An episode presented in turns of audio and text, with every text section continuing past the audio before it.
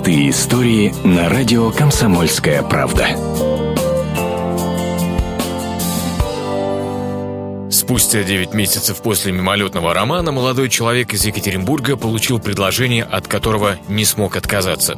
28-летний предприниматель Максим Максимов начинает свой день вовсе не с мониторинга курса валют или проверки электронной почты. Молодой папа кормит и тщательно одевает маленького Тимошу, а затем ведет в детский сад. С мамой парнишки Максим расстался вскоре после знакомства. Познакомились в клубе, недолго отношения длились.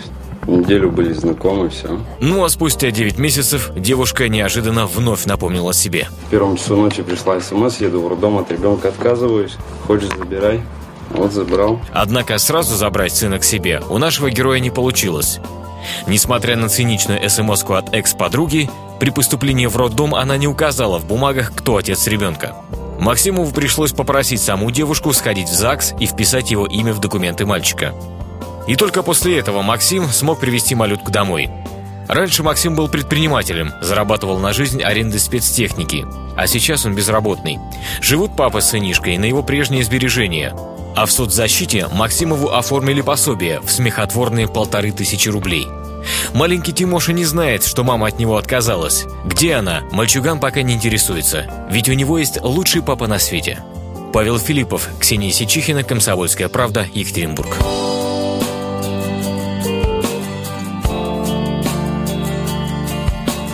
Простые истории на радио «Комсомольская правда».